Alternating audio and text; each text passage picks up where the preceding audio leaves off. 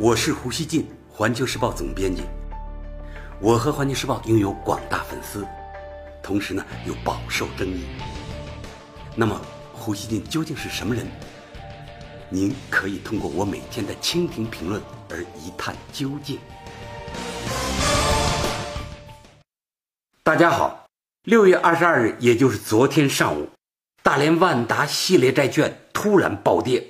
万达电影股票也暴跌百分之九点八七，逼近跌停，市值缩水超六十亿元，创去年十二月以来最大的日内跌幅。在海外市场，万达二零二四年到期的美元债券价格也从一百一十二直线下挫至一百零一点九，跌幅达到百分之九。当日午间。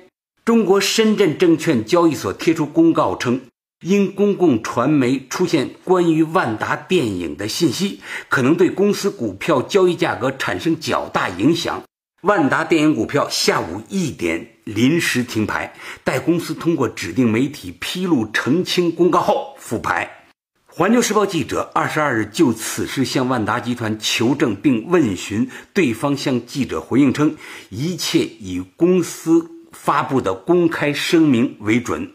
那么，到底是什么造成了此次万达股债的双重大跌呢？我们注意到，近期外界有传言称，包括建行、工行、浦发银行在内的一些金融机构要求其管理人清仓大连万达相关的债券。而近一个月以来，大连万达债券成交的确非常活跃。二十二号中午十二点四十分，万达集团发布严正声明，对此事作出回应。声明表示，当天网上有人恶意炒作中国建设银行等银行下发通知抛售万达债券一事。经了解，建行等银行从未下发此类通知，网上炒作纯属谣言。该声明称。万达集团经营一切良好，希望大家不信谣、不传谣。对于该传闻，建行总行回复《新京报》称，事情我们还没有搞清楚，正在了解情况。工行相关人士则向财新记者否认该行在二十二日对万达债券有抛售行为。当天晚些时候，万达电影股份有限公司发布了澄清并复牌公告。称目前公司财务状况良好，日常运营一切正常。公司股票将于二零一七年六月二十三日，也就是今天开市起复牌。公告称，本公司及董事会全体成员保证信息披露内容的真实、准确和完整，没有虚假记载、误导性陈述或重大遗漏。另据财新报道，银监会于六月中旬。要求各家银行排查包括万达、海航集团、复兴、浙江罗森内里等数家企业的授信及风险分析，排查对象多是近年来在海外投资比较凶猛、在银行业敞口较大的民营企业集团，比如浙江罗森内里在今年四月刚刚收购了意大利 AC 米兰足球俱乐部。海航集团在二零一六年十一月外汇管理政策正式发生变化之前，当年的海外投资项目总计超过了一千六百亿元。安邦在二零一六年收购喜达屋受挫之前，频频拿下海外并购的地产和金融项目。万达和复兴则是更早一批布局海外收购的民营企业。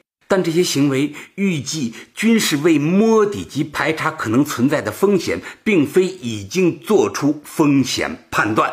有媒体称，今年三月，中国外管局局长潘功胜在接受媒体质询时明确表示，中国政府正关注部分中国企业对外投资的非理性行为。在访谈中，潘功胜点名部分企业通过收购商业地产、酒店、影城、娱乐业、体育俱乐部来从事资产转移，而这一系列的案例似乎都与万达有所关联。此前，万达集团正积极从传统的房地产开发商转型为包括电影、休闲、体育等综合型娱乐事业运营商。有媒体甚至直接说，金融机构欲清仓万达债券的原因是政治风险。这些传言呢，在网上暴走，他们飘散出政治味道，给人以万达要出大事的印象。我觉得啊，无论这些传言是否有根据，他们已经对万达和他的掌门王健林的形象造成了冲击，公众无法辨别这些传言的真假。一段时间以来呢，互联网上不时出现啊，针对中国明星企业主的传言。不幸的是，他们有些啊，后来似乎应验了。大家知道，肖建华、吴晓辉。都曾被传言缠身，他们后来被证明不能履职，增加了新传言的冲击力。今年四月二十五日左右，网传安邦保险集团董事长吴晓辉涉千亿贷款案受到问讯，行动已经失去自由。这个消息在中国顶级政商圈流传，但在四月二十六日，吴晓辉现身辟谣。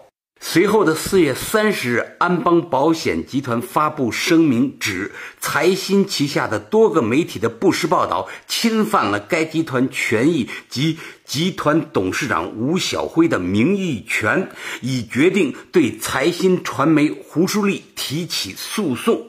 六月十三日，安邦保险集团发布声明称，吴晓辉因个人原因不能履职，已授权集团相关高管代为履行职务。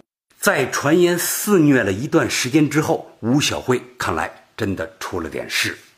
大家看啊，传言还是很厉害的。这两年啊，有过一些很耸动的传言，后来呢，被证明并非空穴来风。卷入传言的人，既有政界人士，也有商界人士。有人说啊，当今天如果出现针对某个企业家的耸动传言时，除非国家权威部门出面予以辟谣，企业家自己和媒体等一般机构已经没有力量证明被传者的清白了。不能不说。传言正在成为中国互联网上最刺激、最有杀伤力的信息，很难说他们是在揭开还是在吞噬真相，是厘清线索还是布迷魂阵。深陷传言的名人巨富们，最有力的武器恐怕啊只能是清者自清了。尽管传言呢总是令舆论场兴奋，但是我想说。他们一波又一波袭来，也会啊同时造成一种传言恐慌，甚至传言恐怖。这有可能让企业家群体感到不安，严重扰乱他们经营企业的心绪。也许呢，传言一时不治，但是我想说，中国社会必须现在就有一个共识：传言有这么大的影响力，对中国。不是一件好事。一个企业出了什么问题，就处理什么问题好了。那些问题在多数情况下未必就是恶性肿瘤，而传言大多是上纲上线的，绝不能啊让这种上纲上线严重影响我们的思维，更不能让他们来塑造这个社会的行动。大家记得啊。复兴集团老总郭广昌曾被传言追着屁股跑，他后来真的协助调查过，但是后来又出来了，继续领导复兴集团。这个例子很有说服力。